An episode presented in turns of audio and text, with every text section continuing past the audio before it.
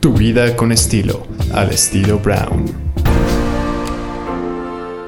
verdaderamente conmovida, emocionada, inspirada, tocada del corazón, del alma, en la piel, estar presenciando este evento que es un evento hecho con mucho amor, con mucha fe, con mucha voluntad, con mucho orgullo de ser mexicanos, mexicanas. Y estoy con Marina Núñez Vespalova, ella es subsecretaria de Desarrollo Cultural de la Secretaría de Cultura. ¿Cómo estás? Muy satisfecha de que hayamos logrado por fin eh, presentar original este proyecto que venimos acariciando desde hace muchos meses y pues que ahora creo que se notó en el culmen de, todo el día que fue la pasarela, pues se notó que las comunidades y los diseñadores eh, tradicionales, los artesanos, pues están al centro en este programa. Claro, ¿Cómo surgió la idea, Marina? Dices, yo me imagino que esto debe ser ya un proyecto que llevan cocinándolo, trabajando, la convocatoria más de 3.000 artesanos, artistas, ¿no? Aquí reunidos en original, en este evento que va a durar hasta el domingo. Ahorita diremos todos los datos para que no se lo pierdan, pero ¿cómo lograron ustedes y por qué la necesidad de hacer este evento? Mira, todo eh, comenzó, digo, una de las líneas de este gobierno finalmente es poner en el centro a quien siempre ha estado en la periferia. En el caso de cultura nos tendríamos que ir a los creadores que siempre estamos viendo en un mundo aparte, como que no forman parte de nuestro entorno natural, que son pues los artesanos tradicionales, los artistas populares. Eh, y todos ellos finalmente son los que a partir de distintas manifestaciones o acciones relacionadas con el plagio han aparecido en los medios de comunicación. A partir de una parte muy negativa de todo esto, que es el plagio, que es la apropiación indebida de, sus diseños, decidimos echar manos a la obra. Por primera vez, desde el gobierno, desde el Estado, pues eh, alzamos la voz y decimos eso no se hace. Eh, la Secretaría de Cultura empezó a mandar cartas a quienes plagiaban, diseñadores muy importantes, internacionales, eh, hay también marcas nacionales que lo hacen. En el fondo de todo esto es que no se les reconoce la calidad de creadores. En el fondo de todo esto, mucha gente sigue viéndolos como alguien que puede utilizarse como una mano de obra. Y entonces lo que decidimos hacer es ponerlos en el lugar que se merecen, que son creadores, que tienen derechos en cuanto a propiedad intelectual. Exacto. Surgió el tema de los derechos colectivos, que es un tema que se está manejando en todo el mundo. Aquí afortunadamente eh, nuestros legisladores y otras instituciones eh, relacionadas con lo indígena empezaron a, manejar eh, la ley de derechos colectivos. Es una ley que tendrá que aterrizarse en su momento, pero mientras la ley se aterriza, ya están ahí están distintas comunidades indígenas, no indígenas, mestizas, pero comunidades tradicionales ya están en circuitos de comercialización, ya son objeto, digamos, de deseo de muchas marcas y, necesitan estar acompañados, saber que el Estado está con ellos, saber que hay muchos instrumentos de negociación, saber que se les puede acompañar justo para que el suelo esté más parejo para que no solamente los tomen como colaboradores, que es lo que se suele hacer, sino que sean eh, coproductores, co-creadores de las obras. Y esto implica muchas cosas a nivel comercial. Implica que también ellos pueden comercializar algo que les pertenece y que hasta ahora les ha sido negado en muchos casos. Claro, y como tú dices, negado, plagiado, subestimado, ¿no? Este, regateado, porque la verdad yo sí soy una promotora de el trabajo de los artesanos, de los pueblos indígenas, en donde ellos solamente saben hacerlo, sus usos y costumbres, su forma de vida, lo que les alimenta el espíritu, las horas de trabajo que invierten en hacer una pieza como para que llegue cualquier persona, uno, a regatear el trabajo. Y a mí me interesa mucho este tema de lo del plagio también, porque sabemos que, bueno, pues esta diseñadora famosísima fue la primera y que además dices, bueno, ¿cómo podrían ellos reclamar, no? Que se les está plagiando su trabajo, su diseño, su forma, su estética. O sea, si no están dentro de la ley, digamos, dentro de, de las formalidades que tendrían que estar para que entonces exista también un derecho de réplica legal. Yo creo que, yo creo que mientras se, se elabora todo un procedimiento jurídico que seguramente existirá, Lo que está apostando cultura es a la parte ética, es decir, no puede haber ningún pretexto de, para ti, marca internacional, eh, para que no me digas que no te pudiste acercar a las comunidades, que no pudiste hablar con ellas, porque ellos alegan mucha inspiración, eso no existe. Si uno se inspirara en los modelos de todos ellos, ellos sí eh, tienen las suficientes herramientas económicas y legales para defenderse. Aquí pasa exactamente lo mismo. Eh, yo creo que, que aquí la cuestión en principio es que nosotros mismos como mexicanos, no solamente las propias comunidades, nosotros, revaloremos a nuestras comunidades y lo que están haciendo. En cuanto, a eh, en, cuanto podamos lograr eso, nosotros seremos capaces de apoyarlos en la defensa de lo que están haciendo. Porque lo que hacen es patrimonio. Lo que están haciendo habla de su historia, habla de sus tradiciones. Gracias a ellos se preservan muchas cosas que seguramente hubieran muerto. Y ellos son los únicos que pueden decidir qué se comercializa, qué no, los que tienen derecho a vivir de eso, los que tienen derecho a decir esto lo vendo, esto no no somos ninguno de nosotros. Entonces, lo que tiene original aquí es que ha intentado darles la voz y hemos organizado no solamente esta pasarela con ellos, hemos organizado los sitios de venta, hemos organizado unos foros que por cierto los invito mucho a que los escuchen, están en streaming, donde están hablando ellos y es muy muy interesante escucharlos. Hoy estuvo por ejemplo una mesa de jóvenes este, artesanos donde empezaron a hablar de que la tradición está peleada con la innovación. Y, donde, y son gente que está, es gente muy joven, no llegará a los 35 años, reconocidos ya y que decidieron no salir de su comunidad, que están en su comunidad, viven ahí y están siguiendo una tradición y están saliendo de ese ámbito, se les busca de otros lados. Claro, claro. Entonces, creo que es interesante escucharlos y, es, y, y creo que es una obligación ya nuestra y también del Estado dejar de verlos como menores de edad, no lo son. Entonces, es respetarlos, es escucharlos y actuar en consecuencia y no hacer nada que ellos no quieran que hagamos por ellos. De acuerdo. Marina Núñez Vespalova, subsecretaria de Desarrollo Cultural de la Secretaría de Cultura, aquí presentes en este espacio fantástico que no me había tocado venir, en Espacio Cultural, ahora Los Pinos. Yo de veras estoy muy conmovida porque además hoy en día hablamos y escuchamos el tema de sustentabilidad, del trabajo artesanal, del trabajo justo, ¿no? De, de, estos derechos que merecemos todos, ¿sabes? O sea, y estamos hoy hablando justamente de estos grandes artistas, de estos grandes creadores, inspiradores que siguen son parte de nuestra idiosincrasia y que ellos son los que conservan este trabajo. Y, sé que hay mucha lucha y mucha batalla al respecto. También sé de muchas eh, familias de artesanos que los hijos ya no quieren dedicarse a eso. ¿Por qué? Porque la vida del artesano es muy sacrificada, porque no es valorada, porque no está pagada como el trabajo que tendría que pagarse. Entonces muchos jóvenes que traen esta tradición de años y de, y de generaciones deciden no sé, de venirse a la ciudad y dedicarse a otra cosa. ¿Qué opinas de esto, María?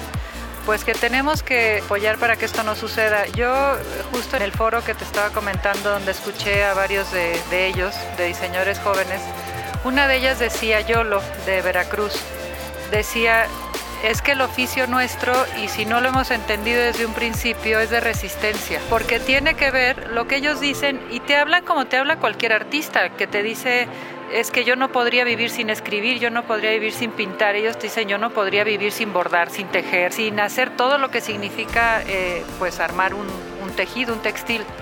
Entonces, me parece que, que hay que crear como se creó en otros ámbitos, hay que crear todo el escenario para que ellos puedan crear en libertad, que lo hagan con plena confianza, que no sea el mercado el que, que, les esté dictando qué es lo que tienen que hacer y cómo tienen que bordar, porque esa lógica es la que tenemos con los otros artistas, ¿por qué no tenerla con ellos mismos? De acuerdo.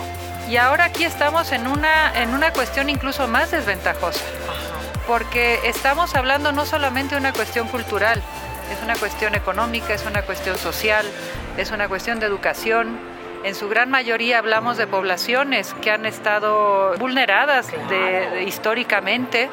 Entonces hay como mucho trabajo por hacer, así discriminadas total y, y, además la visión que se tiene de ellas históricamente no es la correcta. De acuerdo. Entonces, en cuanto comprendamos eso, En cuanto empecemos a medir por el mismo rasero, creo que empezaremos realmente a trabajar por las propias comunidades, porque es una obligación, desde el Estado es una obligación hacer que todo sea más equitativo. Creo que son tiempos en donde nos corresponde a todos verdaderamente aprender, aprender de ellos y de los demás, no enjuiciar, no minimizar, no discriminar. A mí me da gusto lo que está sucediendo en estos tiempos. Los felicito muchísimo, de verdad, a ti, Marina, a la secretaria de Cultura, Alejandra Frausto, por, por este trabajo que, que además cuéntame por favor cómo hicieron la convocatoria, porque además yo digo 3.000 artesanos en el país, pero me imagino que hay muchísimos más. ¿Cómo hicieron la curaduría, la convocatoria y, y cómo lograron convocar a todos ellos? Porque además están presentes, ustedes van a venir aquí a este espacio que es original que es en el Centro Cultural Los Pinos. Esta continúa hasta el 5 de diciembre. Ah, la venta bueno. sí, las pasarelas y los foros terminan el domingo. Ok. ¿Cómo lograron hacer esta curaduría, esta convocatoria? Mira, afortunadamente contamos con un consejo asesor que en su mayoría está representado por grandes maestros artesanos, varios de ellos premios nacionales, otros reconocidos por su trabajo en la comunidad, representantes comunitarios realmente de este trabajo. También ahí existe gente que ha trabajado en la promoción de, de textil en México, gente que ha trabajado además con respeto hacia las propias comunidades y ellos lo reconocen así. Y también están diversas instituciones eh, cuyo objetivo eh, tiene que ver con, con, pues poner, eh, como decía yo, al centro de nuevo a las comunidades indígenas sobre todo. Y pues aquí tenemos el apoyo del INPI, tenemos el apoyo eh, de la senadora Susana Harp, que es reconocida por estas causas. Eh, por supuesto están las direcciones generales que conforman la Secretaría de Cultura, el FONART, que se dedica a la promoción artesanal, está la Dirección General de Culturas Populares, y entre todos eh, se hizo una primera propuesta curatorial eh, que quisiera, lo que buscaba era representar a toda la República, está representada toda, entre los diseñadores que van a estar en pasarela y que también están vendiendo acá, que tenían, eh, hay de distintos eh, escalones, digamos, hay diseñadores y artesanos que, que ya tienen un mercado hecho, que, que tienen muy claros sus objetivos eh, comerciales, culturales, que incluso apoyan en, en, en otras iniciativas relacionadas también con su trabajo. Y hay quien apenas está empezando, pero que se hizo ver. Entonces, cada una de, de los miembros del consejo hizo una primera curaduría eh, y fueron a los que invitamos.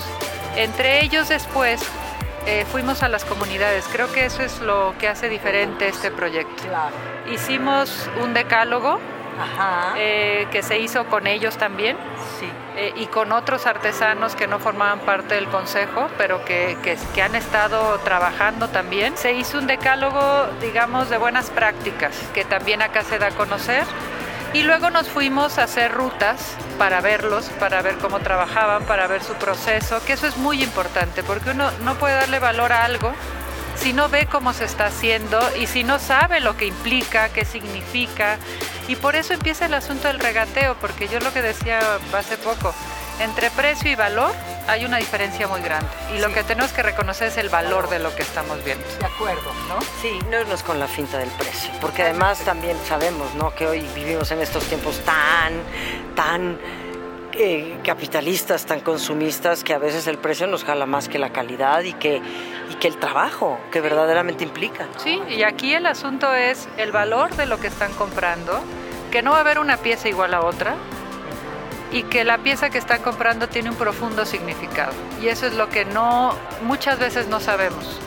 Pero si tenemos la curiosidad de preguntarle al señor artesano que le estamos comprando, cuando realmente es un artesano de corazón, te lo va a explicar y sí te puede sorprender. Entonces, el consejo empezó a armar toda esta curaduría y a partir de eso, eh, pues empezamos a planear las estrategias de visibilidad, de, este, de difusión, de promoción de su trabajo. Eh, con ellos mismos creamos los foros, a veces platicando con los propios artesanos también, con los que vinieron, empezamos a hacer el programa de capacitaciones que ellos mismos pedían. Contamos con el apoyo de Secretaría de Economía y distintas instancias que tiene, este, con el INAES, que es un instituto de economías sociales, con derechos de autor, es decir, hicimos capacitaciones que creo que ellos están muy contentos, les han servido, las pidieron. Y yo creo que lo que hay que sacar de todo esto no es este ah. evento, es lo que sigue después del evento. De acuerdo. qué bueno que lo dices, Marina. Sí, esto, esto es un trabajo muy arduo de un equipo muy grande. Eh, de un equipo comprometido que cree en esto, que creo que si no estas cosas grandes no salen, eh, y además, después de esto, lo que viene ya es una agenda de trabajo muy ardua y es con las propias comunidades, primero con las que vinieron y después con las, vamos a empezar a seleccionarlas del año que viene. Pero para el año que viene ya vamos a tener que llegar con cuestiones muy resueltas que ahora se están poniendo sobre la mesa y que no pretendemos resolver en un evento de cuatro días. Por supuesto. Es simplemente empezar a hablar de eso. Claro, claro. Y yo creo que esta iniciativa y la estrategia como tal de original el día de hoy y hasta el domingo aquí en el Centro Cultural de Los Pinos es un, es un gran comienzo que ya se ha, o sea, se ha trabajado mucho en esto, pero de una manera formal. Y me, me encanta que digas, Marina, que no nada más es el evento per se. Sí, el evento es maravilloso y yo estoy de verdad emocionadísima de lo que pude presenciar ahorita en esta pasarela. Pero, o sea, estás hablando de derechos de autor, estás hablando de, de precio justo, de hacer una legislación que me parece que debe de ser un tema bastante complejo, pero se puede lograr, ¿no? Porque ustedes lo están haciendo y lo están incentivando. Y, que este trabajo de todas estas personas, de estos artistas, como yo les digo, pues que, que se les reconozca y se les y se les corresponda como se merece. Esa es la verdad de las cosas, que dejemos de comprar fast fashion, que también es otra de las cosas que yo digo a veces cuando se me antoja y se me ocurre por ahí, ¿verdad? Pasar y algo que... Pero también, ¿cómo está acabando con el planeta todo esto? Esto es verdaderamente lujo. Este es el lujo. Este es el lujo. Exacto. Este es el lujo porque es lo que te decía hace, hace un momento. Se trabaja, si uno revisa la cadena de valor del trabajo de varios de los artesanos, te das cuenta de que intervienen en los procesos incluso de producción de la materia prima. Y a veces esa materia prima eh, no eh, son, por ejemplo, el algodón está a punto de desaparecer. Ellos siguen cultivando. Eh, los tintes. Utilizan tintes naturales porque tradicionalmente es lo que utilizaban. Entonces priman este tipo de cosas. Yo creo que si uno empieza a ver y luego pues las manos que, a veces están por encima de las máquinas, el tiempo que se les dedica y, aquí hay un, y la cuestión del, del significado de las piezas, ¿no? Todas las piezas que uno compra significan algo, aunque uno las vea amontonadas, que la gente las vende, todas significan algo, ninguna se parece una a la otra todas se llevaron un tiempo específico y además todas, como cualquier producto derivado de un proceso creativo, tienen el espíritu de quien lo hizo en ese momento. Exacto. Y creo que eso es lo que no hay que perder de vista. Esto no es un trabajo automático. No, no. Porque entonces es otra Industrial. cosa. Nada. Exacto. Ellas, y te lo dice cualquiera de ellas si te sientas un rato a platicar con ellas, es cuando yo estaba tejiendo esta blusa, me estaba ocurriendo esto, estaba pensando en esto. Ellos dicen, yo sueño la pieza.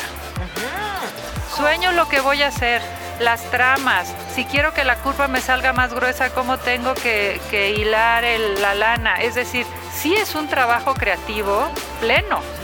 Y creo que hay que respetarlo como solemos respetar el trabajo creativo tradicional.